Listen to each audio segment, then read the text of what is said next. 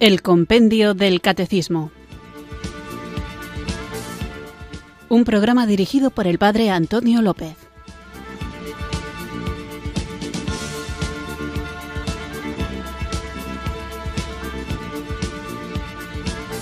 Muy buenas tardes, queridos oyentes de Radio María. Recibido un cariñoso saludo desde Irurzun, en Navarra, quienes sintonizáis una tarde más esta emisora de la Virgen, esta radio que cambia vidas, Radio María, para acudir a nuestra cita con la formación cristiana, formación que vamos ampliando teniendo como guía lo que da título a nuestro programa, el Compendio del Catecismo, este librito no muy gordo, finito, pero plagado de preguntas y respuestas en las que se recorre todo el contenido de nuestra fe.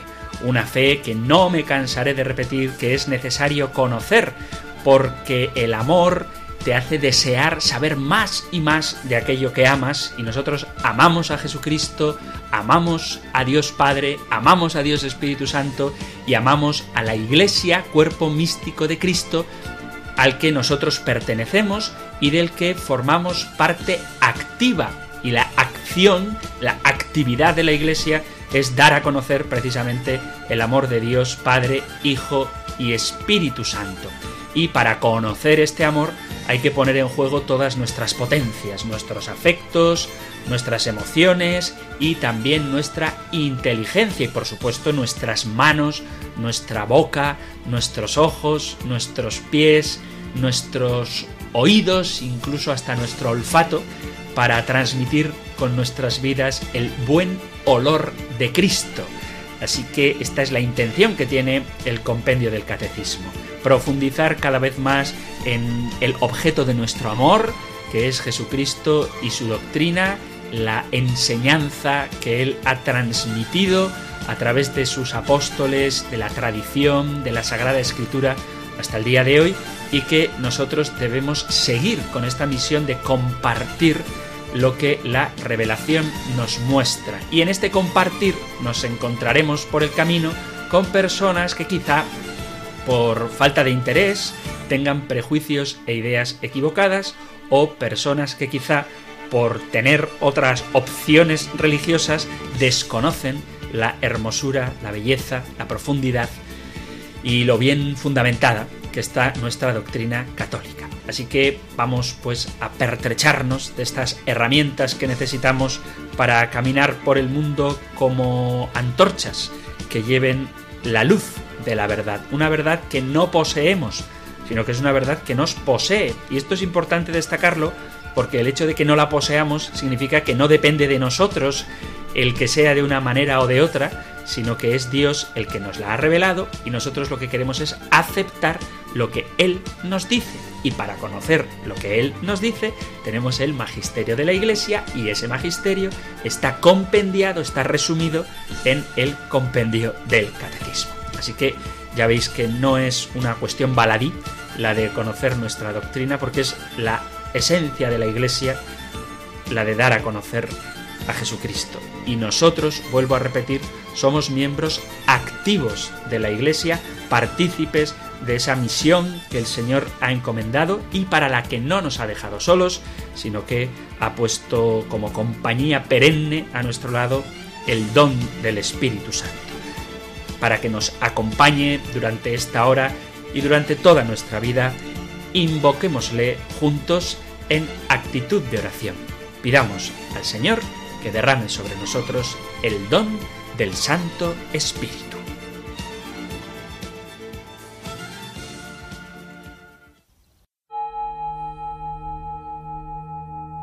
Ven Espíritu, ven Espíritu, ven Espíritu.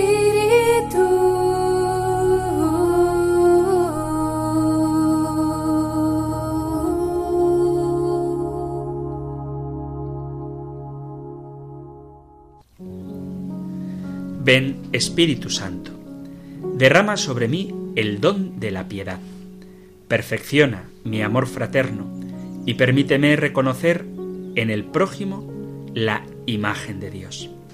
De esta manera, cuando ayudo a los demás, No lo haré solo por compasión, porque me duele su miseria o sus problemas.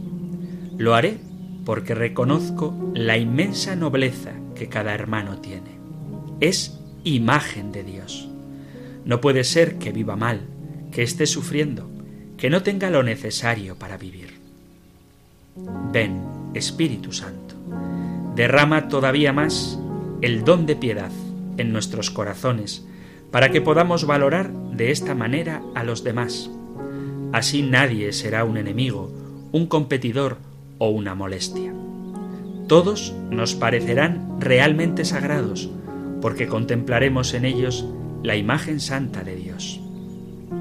Espíritu Santo, derrama este don para que podamos vivir a fondo nuestra relación con los demás.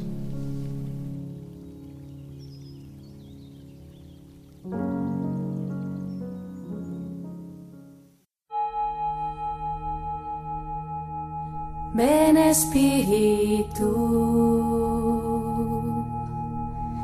ven Espíritu,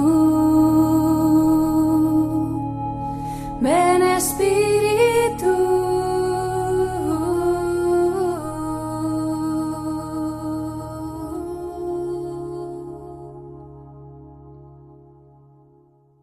Vamos allá con nuestro nuevo programa, con esta apasionante tarea de profundizar y conocer cada vez mejor nuestra fe católica. Y os recuerdo que estamos reflexionando sobre Jesucristo, Hijo único de Dios, y después de haber visto los misterios de su infancia, después de haber hablado de su vida privada y después, vida privada, quiero decir vida oculta, después de haber hablado del bautismo, de Jesús en el Jordán a manos de Juan el Bautista y de las tentaciones de Jesús en el desierto y lo que éstas significan, la pregunta 107 que tratábamos en el programa anterior formulaba ¿quién es invitado a formar parte del reino de Dios? Y resumiéndolo mucho, todo el mundo está invitado a formar parte del reino de Dios. Y las siguientes preguntas del compendio del catecismo vuelven a tener en común la alusión al reino de Dios. ¿Por qué Jesús manifiesta el reino mediante signos y milagros? ¿O qué autoridad confiere Jesús a sus apóstoles en el reino? Y todas estas preguntas son muy interesantes, las veremos, pero para entenderlas bien, quizá habría que detenerse un momentito y preguntarnos exactamente qué es lo que entendemos por el reino o qué entendemos por el reino de Dios o qué entendemos por el reino de los cielos. Así que si os parece, vamos a dedicar al menos parte de este programa precisamente a profundizar en qué nos dice la Sagrada Escritura a propósito de lo que es el reino a secas o el reino de Dios o el reino de los cielos. ¿Es lo mismo? ¿Son cosas distintas? ¿Es algo que debemos esperar para el futuro o ya está aquí entre nosotros?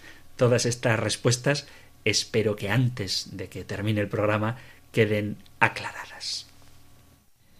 Este tema de el reino de Dios o el reino de los cielos es muy importante en la predicación de Jesús y aparece de manera muy clara la importancia precisamente cuando el Señor trata de explicar en parábolas en qué consiste el reino de los cielos. De hecho, así es como inicia Jesús su predicación después de haber sido tentado por el demonio, guiado por el Espíritu Santo que lo llevó al desierto, precisamente para esta lucha con el enemigo del hombre, contra Satanás, Jesús, dice el evangelista San Mateo en el capítulo cuarto, versículo 12, justo después de las tentaciones, dice, al enterarse Jesús de que habían arrestado a Juan, se retiró a Galilea. Dejando Nazaret, se estableció en Cafarnaún junto al mar, en el territorio de Zabulón y Neftalí, para que se cumpliera lo dicho por medio del profeta Isaías. Tierra de Zabulón y tierra de Neftalí, camino del mar al otro lado del Jordán, Galilea de los gentiles. El pueblo que habitaba en tinieblas vio una luz grande. A los que habitaban en tinieblas, en tierra y sombra de muerte, una luz les brilló. Esto dice el evangelista Mateo, citando a Isaías. Y ahora vienen las primeras palabras públicas de Jesús. Cuando digo públicas es porque ha hablado en el capítulo 3 de San Mateo, pero le ha hablado a Juan cuando éste se negaba a bautizarle y Jesús le dice, ya lo vimos, conviene que así se cumpla toda justicia. Esa es la primera palabra de Jesús en el Evangelio, pero está dirigida a Juan. Déjalo ahora, conviene que así se cumpla toda justicia. Esto es lo primerito que dice Jesús en el evangelista San Mateo, pero se lo dice a Juan el Bautista. Las primeras palabras públicas de Jesús son Mateo 4, versículo 17, desde entonces comenzó Jesús a predicar diciendo, Convertíos porque está cerca el reino de los cielos. Y en el versículo 23 del mismo capítulo cuarto de San Mateo, después de que Jesús llama a los doce, dice así, después de la llamada a los discípulos, versículo 23, Jesús recorría toda Galilea, enseñando en sus sinagogas, proclamando el Evangelio del reino y curando toda enfermedad y toda dolencia en el pueblo. Y cuando Jesús predica el precioso y famoso Sermón de la Montaña, la primera de las bienaventuranzas, precisamente lo que dice es esto. Capítulo 5, versículo 3 de San Mateo, Bienaventurados los pobres en el espíritu, porque de ellos es el reino de los cielos. Bienaventuranza que se repite en el versículo 10 cuando dice Bienaventurados los perseguidos por causa de la justicia, porque de ellos es el reino de los cielos.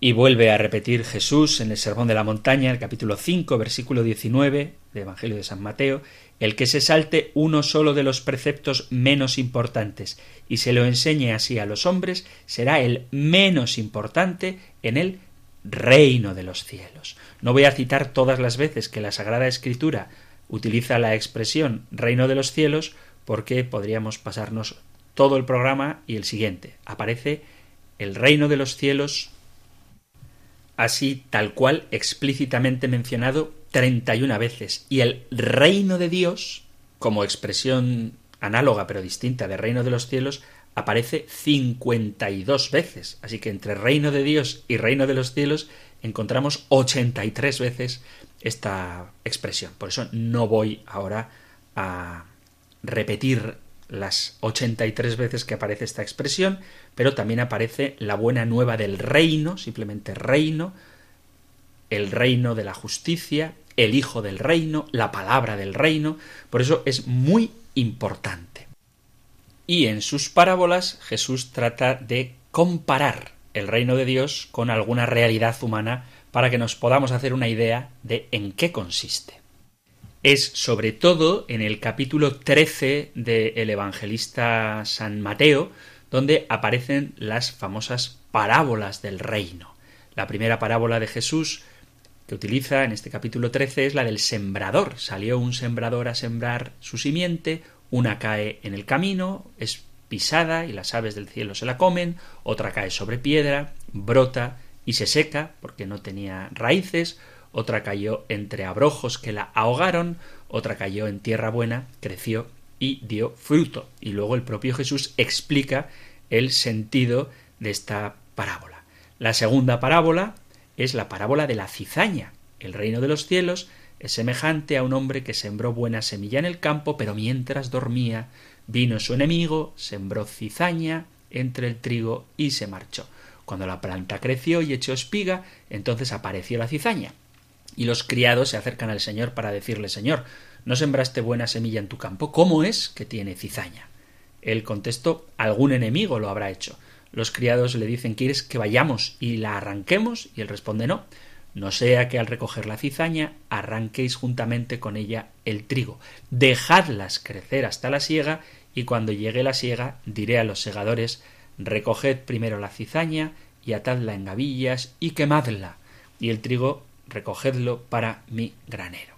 Y se explica que explica el propio Jesús que el que siembra la semilla es el Hijo del Hombre, el campo es el mundo, la buena semilla son los ciudadanos del reino y la cizaña son los hijos del mal y el que la siembra es el diablo. La siega es el fin del mundo, los segadores son los ángeles. Esto es lo que Jesús mismo explica a propósito de la parábola del el trigo y la cizaña. La tercera parábola es la del grano de mostaza. El reino de los cielos es semejante a un grano de mostaza que coge un hombre y lo siembra en su campo, siendo el más pequeño de todos los granos, que cuando crece se hace mayor que las demás hortalizas, llegando incluso a poder cobijar a las aves del cielo en sus ramas. Una cuarta parábola del reino, la levadura, el reino de Dios, el reino de los cielos, es semejante a la levadura que una mujer coge y mete en tres medidas de harina hasta que todo fermenta. La quinta parábola es la del tesoro escondido, un tesoro escondido en el campo, que un hombre lo descubre, lo oculta, vende todo lo que tiene y compra el campo y una sexta parábola del reino, parecida a esta anterior, es la de la perla preciosa, un mercader de perlas finas que encuentra una de gran valor, vende todo lo que tiene y la compra, y la séptima es la de la red, una red que recoge toda clase de peces y cuando se saca a la orilla se separa a los peces buenos para echarlos en cestos y a los malos para arrojarlos. Así sucederá, dice el Señor, al fin del mundo. Los ángeles se adelantarán y separarán a los malos de los buenos y los arrojarán al horno de fuego. Allí será el llanto y el rechinar de dientes. Esto es lo que nos dice el capítulo 13 del Evangelio de San Mateo con las siete parábolas del reino. Pero sigue siendo legítima la pregunta, que todavía no hemos respondido, si es lo mismo el reino de Dios que el reino de los cielos. Bueno, la respuesta, si hacemos una lectura comparativa de cuando aparece una u otra expresión, es que se refieren a la misma realidad. El reino de Dios y el reino de los cielos es la misma verdad. Ya hemos citado que las primeras palabras públicas de Jesús, capítulo cuarto del Evangelio de San Mateo, son desde entonces comenzó Jesús a predicar diciendo Convertíos porque está cerca el reino de los cielos.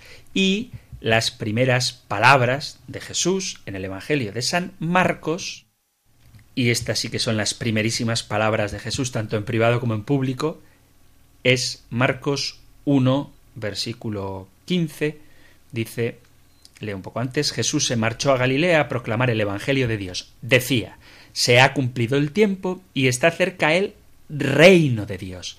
Convertíos y creed en el Evangelio.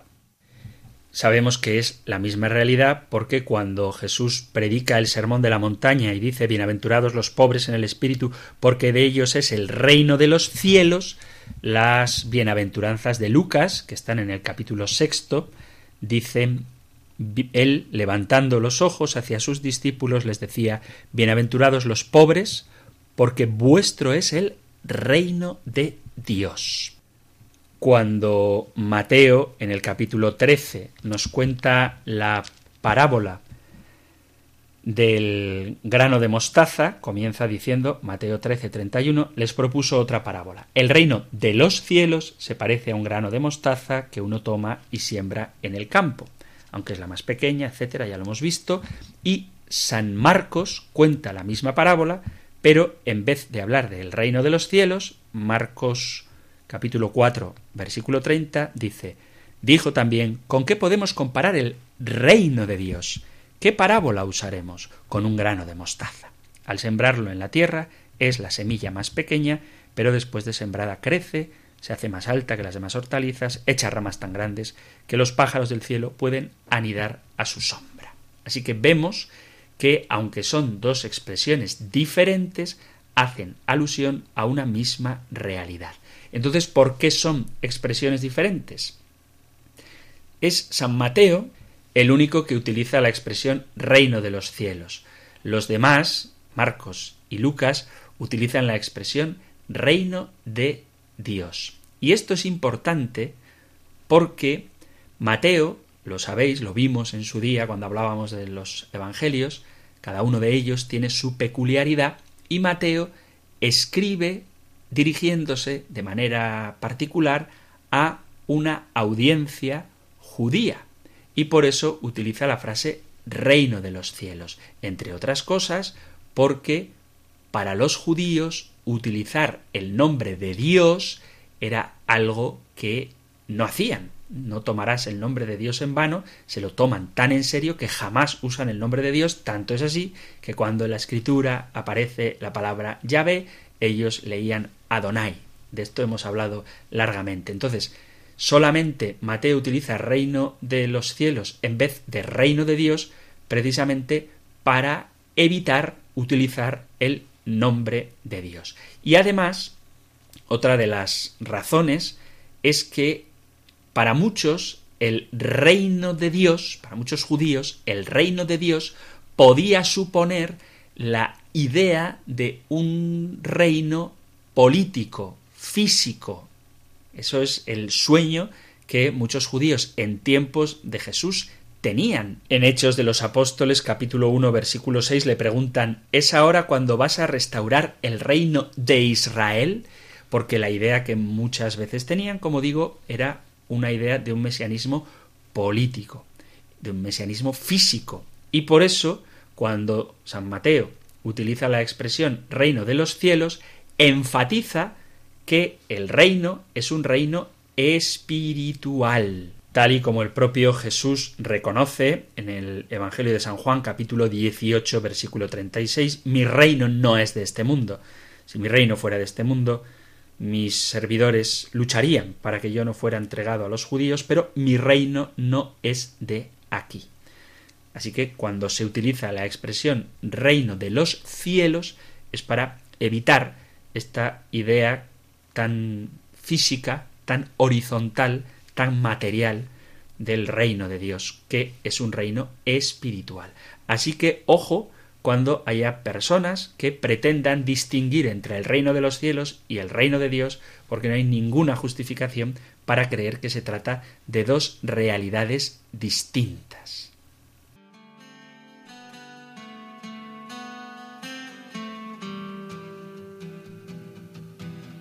Hoy podemos ver tu rostro resplandecer. Nos dejaste ver tu gloria y tu poder.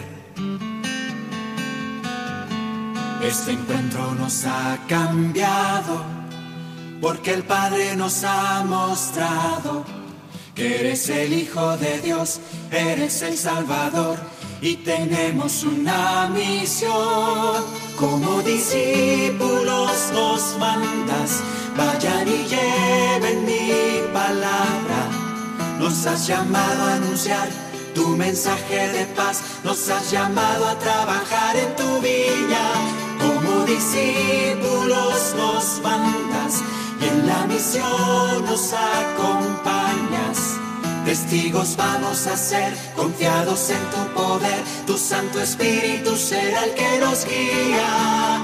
Anunciaremos tu reino, Señor.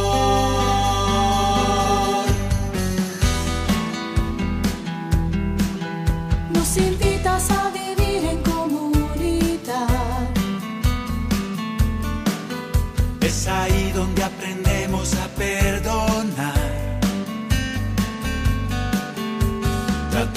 Como hermanos, amar como tú nos has amado. Por los otros pedir, compartir y vivir, edificándonos en la oración. Como discípulos nos mandas, vayan y lleven mi palabra. Nos has llamado a anunciar tu mensaje de paz,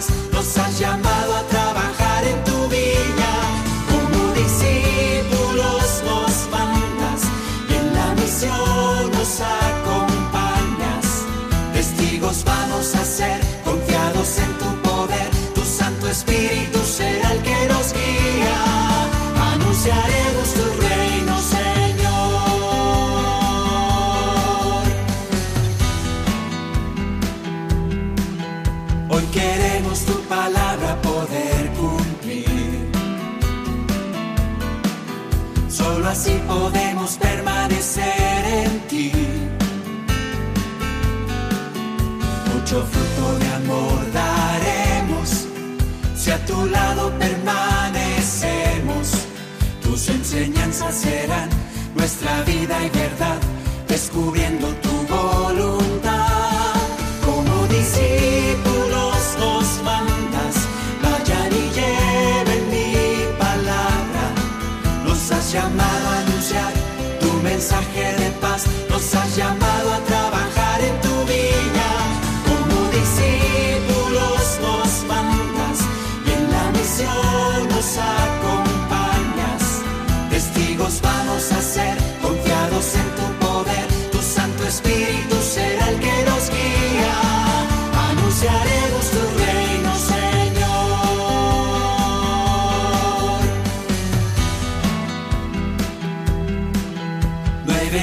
ser servido, sino a servir. Nos dijiste y nos pediste aprender de ti. Te pedimos nos hagas mansos al servicio de los hermanos. Te pedimos el don de servir por amor, parecernos a ti, Señor. Como discípulos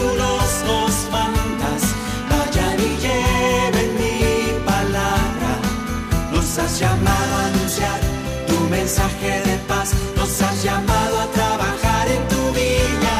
Como discípulos nos mandas y en la misión nos acompañas. Testigos vamos a ser, confiados en tu poder, tu Santo Espíritu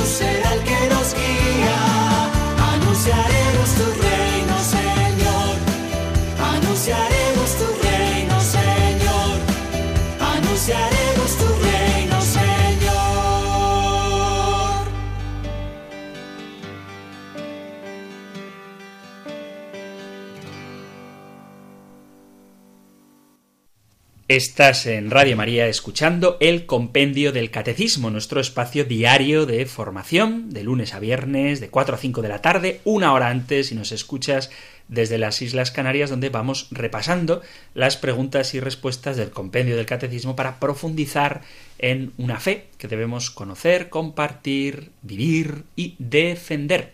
Y hoy no estamos tratando propiamente ninguna de las preguntas del compendio del catecismo, pero estamos dedicando nuestro espacio a aclarar una idea que nos va a venir muy bien para entender lo que las preguntas del compendio aluden a propósito del reino de los cielos o el reino de Dios. Así que estamos viendo qué es este reino de Dios que es el reino de los cielos y vemos que es la misma realidad, que no se trata de dos cosas distintas, sino que reino de Dios y reino de los cielos son expresiones que hacen referencia a la misma verdad.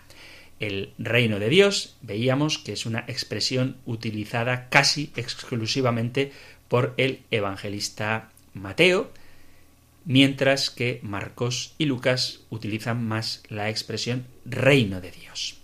Continuamos, pues, viendo qué significa para un judío el concepto reino. Siempre que se trata de conocer una palabra es bueno recurrir al diccionario y leo lo que se entiende por reino en el diccionario. Dice primera acepción, hay varias, voy a leer la primera, la segunda y luego otra que es explícitamente religiosa y que define muy bien lo que entendemos por reino de Dios. Reino Estado cuya organización política es una monarquía. Segunda acepción, cada uno de los territorios de un Estado que antiguamente constituyeron un reino. Habla también de reino como cada una de las grandes subdivisiones en que se consideraban distribuidos los seres naturales, reino animal, reino mineral, reino vegetal, etc. Y luego hay un concepto religioso que es muy apropiado, dice reino de Dios en la tradición cristiana, el Estado anunciado por los profetas de Israel e instaurado por Jesucristo en su iglesia. Esto es lo que nos dice el diccionario de lo que es el reino de Dios. En la tradición cristiana, el Estado anunciado por los profetas de Israel e instaurado por Jesucristo en su iglesia. Y he querido leer esta definición del diccionario porque el concepto de reino que tenían los judíos no coincide con lo que dice la RAE, puesto que el término reino, la idea de dominio, no hace alusión a una parte geográfica, a un área geográfica que esté rodeada por fronteras físicas, sino que es una idea un poquito más abstracta. Es el lugar de dominio, pero no delimitado por las fronteras. Así es como probablemente lo utiliza Jesús en el capítulo 17 del evangelista San Lucas, donde capítulo 17, versículo 20, los fariseos le preguntaron ¿Cuándo va a llegar el reino de Dios? Él les contestó El reino de Dios no viene aparatosamente, ni dirán está aquí o está allí, porque mirad, el reino de Dios está en medio de vosotros. Y de este modo es como lo tenemos que entender cuando Jesús, por ejemplo, nos enseña el Padre Nuestro, en el capítulo sexto del Evangelio de San Mateo, en el versículo 10 dice, venga a nosotros tu reino, hágase tu voluntad. Por lo tanto, el reino de Dios, o el reino de los cielos, significa el reino, en el sentido de el dominio de Dios que está en los cielos y que se manifiesta en nuestra vida. El reino de Dios ha existido desde siempre, pero de manera especial este reino de Dios esta voluntad de Dios para el hombre se manifiesta de una manera muy particular con la venida de Jesucristo. Un reino que ya es profetizado por el profeta Daniel 500 años antes de Cristo, dice Daniel capítulo 2 versículo 44, durante ese reinado el Dios del cielo suscitará un reino que nunca será destruido ni su dominio pasará a otro pueblo, sino que destruirá y acabará con todos los demás reinos y durará por siempre. Y así lo predica el propio Juan el Bautista cuando dice Evangelio de San Mateo capítulo 3 por aquellos días Juan el Bautista se presenta en el desierto de Judea predicando Convertíos porque está cerca el reino de los cielos. Y el propio Jesús habla también de su reino. Cuando repite, convertíos porque está cerca el reino de los cielos, que es el inicio de su predicación. Por tanto, es en la persona de Jesucristo donde el reino de Dios está siendo expresamente manifestado hoy. Y así lo podemos leer en la Sagrada Escritura, por ejemplo, en la primera carta a los Corintios, Leo capítulo 15 a partir del versículo 23. Leo un poquito antes. Pues lo mismo que Adán, en Adán murieron todos, así en Cristo todos serán vivificados, pero cada uno en su puesto, primero Cristo como primicia, después todos los que son de Cristo en su venida, después el final, cuando Cristo entregue el reino a Dios Padre, cuando haya aniquilado todo principado, poder y fuerza. Pues Cristo tiene que reinar hasta que ponga a todos sus enemigos bajo sus pies.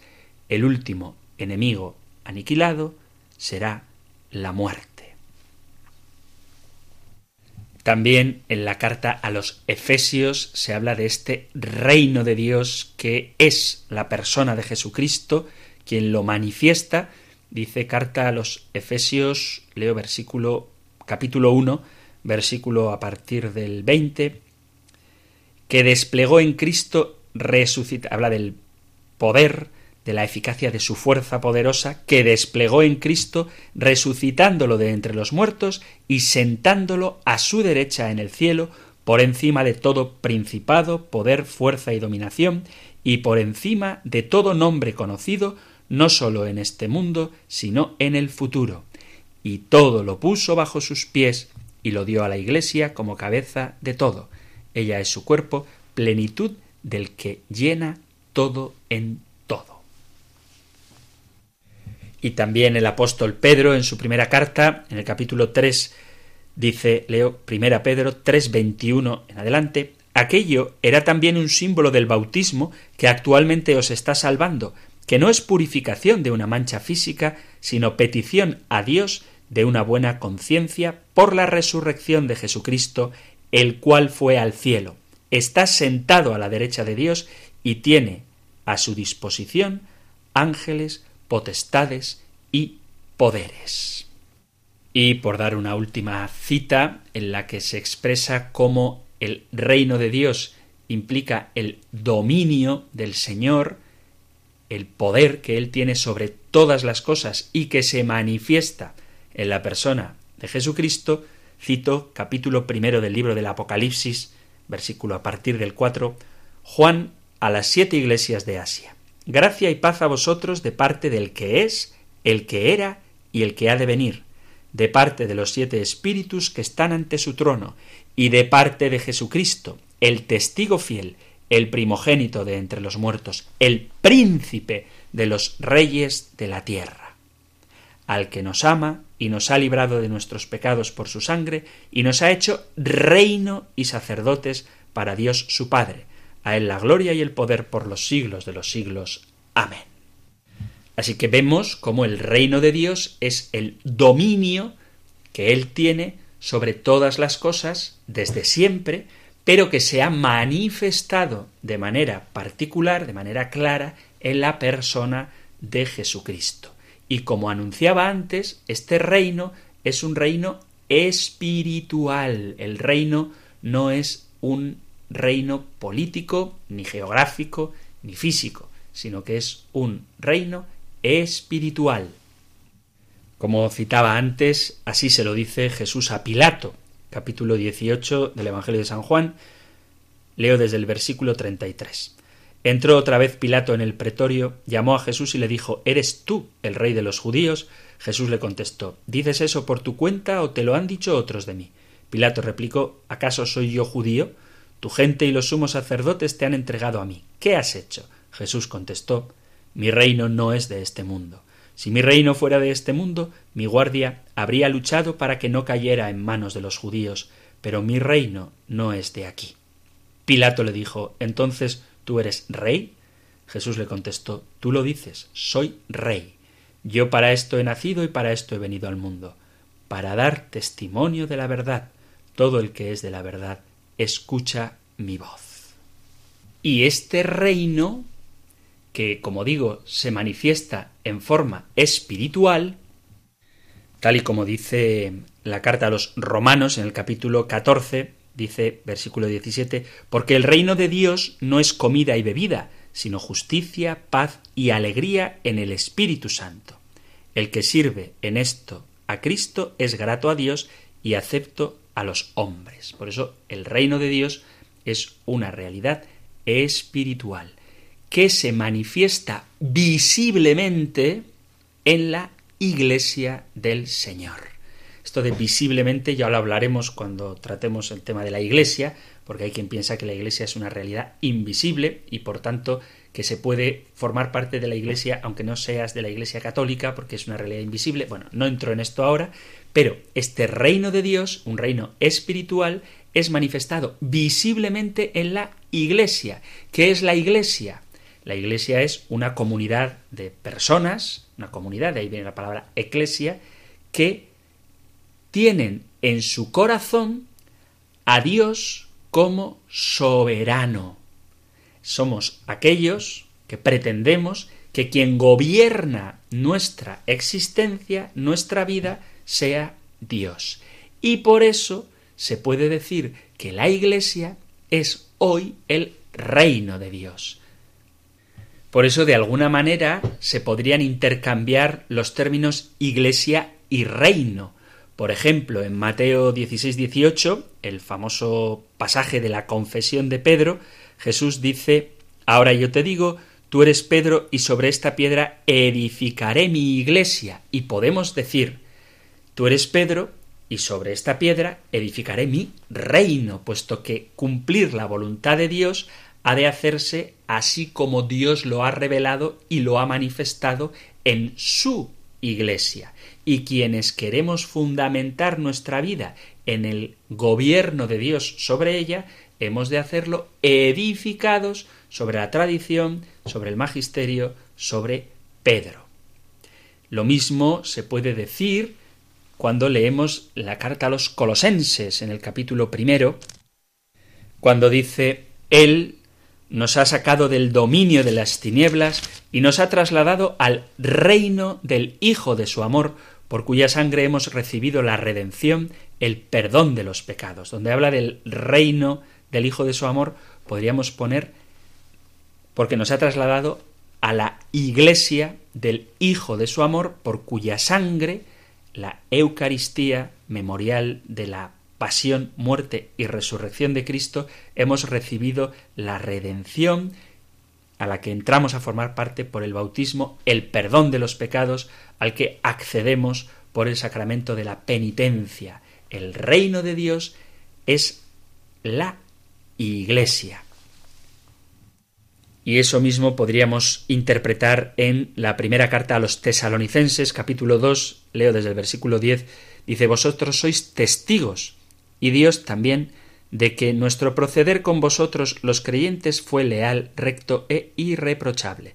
Sabéis perfectamente que lo mismo que un padre con sus hijos, nosotros os exhortábamos a cada uno de vosotros, os animábamos y os urgíamos a llevar una vida digna de Dios que os ha llamado a su reino y a su gloria. Por eso el reino de Dios, la Iglesia, es la que se porta como un padre con sus hijos, exhortando a cada uno para llevar una vida digna de Dios. La Iglesia es el reino de Dios. La Iglesia entendida como esa comunidad de creyentes que quieren hacer que Jesucristo, el Padre y el Espíritu Santo, la Santísima Trinidad, sea quien posea, tome dominio sobre nuestra vida. Y otra pregunta que tenemos que formularnos es, bueno, entonces, ¿el reino de los cielos es una realidad presente o es una realidad futura? Bien, pues el reino de los cielos es una realidad tanto presente como futura. El reino de los cielos tiene un elemento futuro y presente. Futuro, ¿por qué? Pues porque nos lo cuenta así Jesús en el capítulo 25 del Evangelio de San Mateo, versículos a partir del 34, el famoso juicio. Dice así, leo Mateo 25, 31, cuando venga en su gloria el Hijo del Hombre y todos los ángeles con él, se sentará en el trono de su gloria y serán reunidas ante él todas las naciones. Él separará a unos de otros como un pastor separa las ovejas de las cabras y pondrá las ovejas a su derecha y a las cabras a su izquierda. Entonces dirá el rey a los de su derecha, venid vosotros, benditos de mi Padre, heredad el reino preparado para vosotros desde la creación del mundo, porque tuve hambre, me disteis de comer, tuve sed, me disteis de beber. Así que se ve cómo ese reino es futuro, pero se inicia ahora, porque ese reino futuro dependerá de lo que hayamos hecho ahora con nuestro prójimo, si le dimos de comer, le dimos de beber, le vestimos, le visitamos preso o enfermo. Tiene una dimensión futura porque habla de una victoria definitiva sobre la muerte. Leo primera carta a los Corintios capítulo 15 versículo 50 dice Os digo hermanos que ni la carne ni la sangre pueden heredar el reino de Dios, tampoco la corrupción heredará la incorrupción. Mirad, os voy a declarar un misterio. No todos moriremos, pero todos seremos transformados. En un instante, en un abrir y cerrar de ojos, cuando suene la última trompeta, porque sonará, y los muertos resucitarán incorruptibles, y nosotros seremos transformados.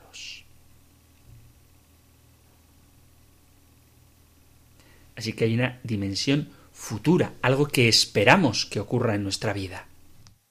Dice también, a propósito de lo que esperamos del reino de Dios, segunda carta a Timoteo, un texto muy bonito, segunda Timoteo, capítulo 4, versículo 18, dice así, el Señor me librará de toda obra mala y me salvará llevándome a su reino celestial, a él la gloria por los siglos de los siglos. Y en la segunda carta del apóstol San Pedro, en el capítulo 1, también se habla del reino de Dios con una dimensión futura, algo que esperamos. Dice primera segunda carta de Pedro, capítulo primero, segunda de Pedro 1, 10. Por eso, hermanos, poned mayor empeño en afianzar vuestra vocación y vuestra elección. Haciendo esto no caeréis nunca, pues así se os facilitará muchísimo la entrada en el reino eterno de nuestro Señor y Salvador Jesucristo. Y en la misma segunda carta de Pedro, en el capítulo 3, habla así el apóstol, capítulo 3, versículo 10, pero el día del Señor llegará como un ladrón. Entonces los cielos desaparecerán estrepitosamente, los elementos se disolverán abrasados y la tierra, con cuantas obras hay en ella, quedarán al descubierto. Puesto que todas estas cosas van a disolverse de este modo, qué santa y piadosa debe ser vuestra conducta mientras esperáis y apresuráis la llegada del día de Dios. Ese día los cielos se disolverán incendiados y los elementos se derretirán abrasados. Pero nosotros, según su promesa, esperamos unos cielos nuevos y una tierra nueva en los que habite la justicia. Así que hay un deseo, una esperanza de que este reino se cumpla plenamente. Porque el reino de los cielos implica un cielo nuevo y una tierra nueva. Pero no nos equivoquemos. El reino de los cielos no es algo que simplemente debemos esperar en el futuro, sino que es algo que, como digo, ya está presente en su iglesia. ¿Por qué decimos que hay un sentido presente del reino de los cielos? Porque el reino de los cielos está ahí donde la soberanía de Dios es aceptada en los corazones de los hombres. Es un reino espiritual porque Dios gobierna en el corazón de los hombres y se manifiesta externamente, visiblemente, en la iglesia del Señor. Y este reino fue inaugurado el día de Pentecostés, cuando el Espíritu Santo viene sobre los apóstoles. Dice así Hechos de los Apóstoles capítulo 2 versículo 36 en ese primer discurso de Pedro después de la recepción del Espíritu Santo es muy largo y muy bonito, pero leo solamente desde el versículo 29. Dice, Hermanos, permitidme hablaros con franqueza. El patriarca David murió y lo enterraron, y su sepulcro está entre nosotros hasta el día de hoy. Pero como era profeta y sabía que Dios le había jurado con juramento sentar en su trono a un descendiente suyo, previéndolo, habló de la resurrección del Mesías cuando dijo que no lo abandonaría en el lugar de los muertos y que su carne no experimentará corrupción. A este Jesús lo resucitó Dios, de lo cual todos nosotros somos testigos. Exaltado pues por la diestra de Dios, y habiendo recibido del Padre la promesa del Espíritu Santo, lo ha derramado. Esto es lo que estáis viendo y oyendo, pues David no subió al cielo, y sin embargo él mismo dice, Oráculo del Señor a mi Señor, siéntate a mi derecha y haré de tus enemigos estrado de tus pies. Por tanto, con toda seguridad, conozca toda la casa de Israel que al mismo Jesús, a quien vosotros crucificasteis, Dios lo ha constituido Señor y Mesías. O sea, el Señor ya está en su trono, ya está reinando. Así que, por ir concluyendo, nos damos cuenta de cómo en las parábolas de Jesús encontramos muchas referencias al reino de los cielos, en algunas ocasiones parece referirse al aspecto presente del reino de los cielos. Cuando, por ejemplo, Lucas 17, el versículo 20, dice, el reino de los cielos está en vosotros. Y luego le preguntan, ¿cuándo vendrá el reino de los cielos? Y él dijo, pues que no vendría espectacularmente, y la gente no dirá está aquí o allá, porque en realidad el reino ya está entre nosotros. Y ese reino es la persona de Jesucristo. Por eso Jesús se refiere en ocasiones al aspecto presente del reino de los cielos, pero en otras ocasiones hace referencia al aspecto futuro del reino de los cielos. Porque ese reino de los cielos es el nacimiento nuevo que por medio del Espíritu Santo nosotros recibimos, tal y como cuenta Jesús en su diálogo con Nicodemo. Un nacimiento al que entramos a formar parte por el bautismo.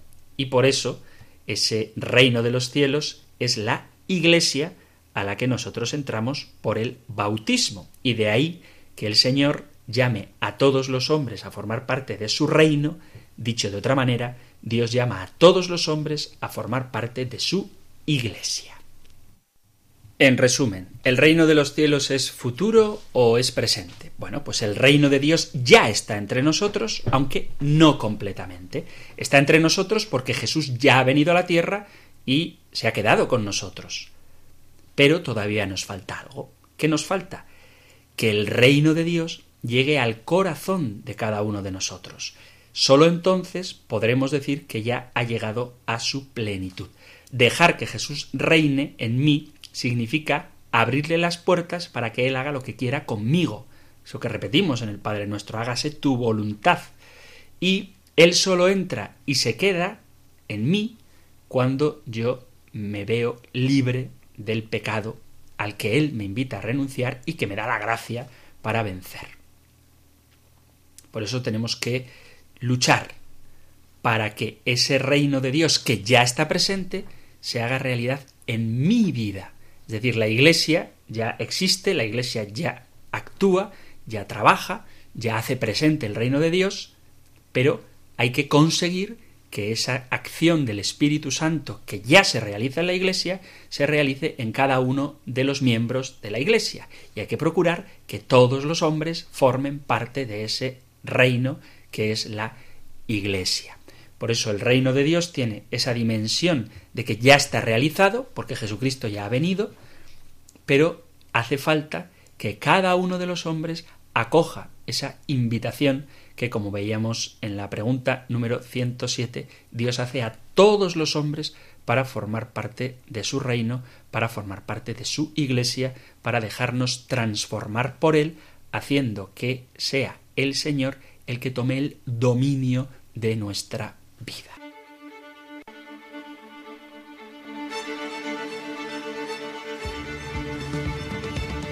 Queridos amigos, queridos oyentes de este espacio de El Compendio del Catecismo, llegamos al final de nuestro programa que, como digo, hoy no he dedicado a responder en concreto a alguna de las preguntas del compendio, sino a aclarar un concepto que aparecerá en las tres próximas preguntas, que es el término, el concepto, la palabra, el reino de Dios o reino de los cielos o simplemente el reino, porque es importante tener claro qué queremos significar cuando hablamos del reino de los cielos o cuando en el Padre nuestro pedimos venga a nosotros tu reino. ¿Qué queremos decir? Pues que venga a nosotros su reino significa, como continúa el Padre nuestro, que se haga su voluntad, la voluntad de Dios, así en la tierra como en el cielo.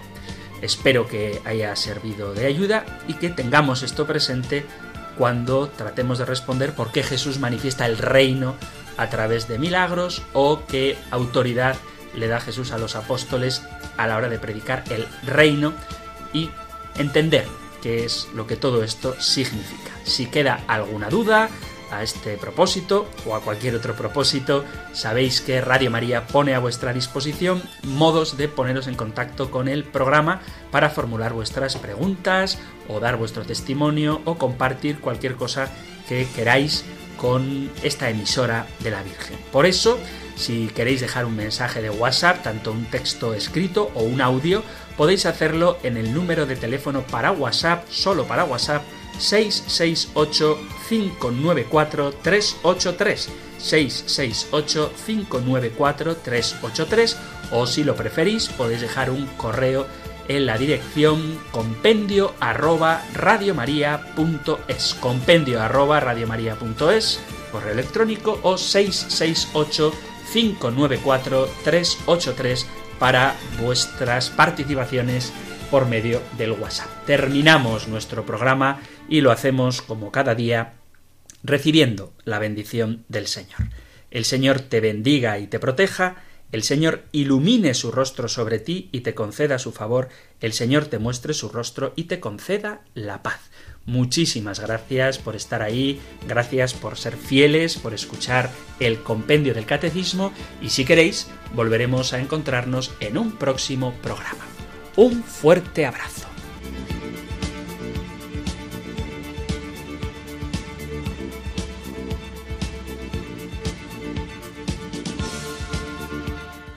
El Compendio del Catecismo. Un programa dirigido por el Padre Antonio López.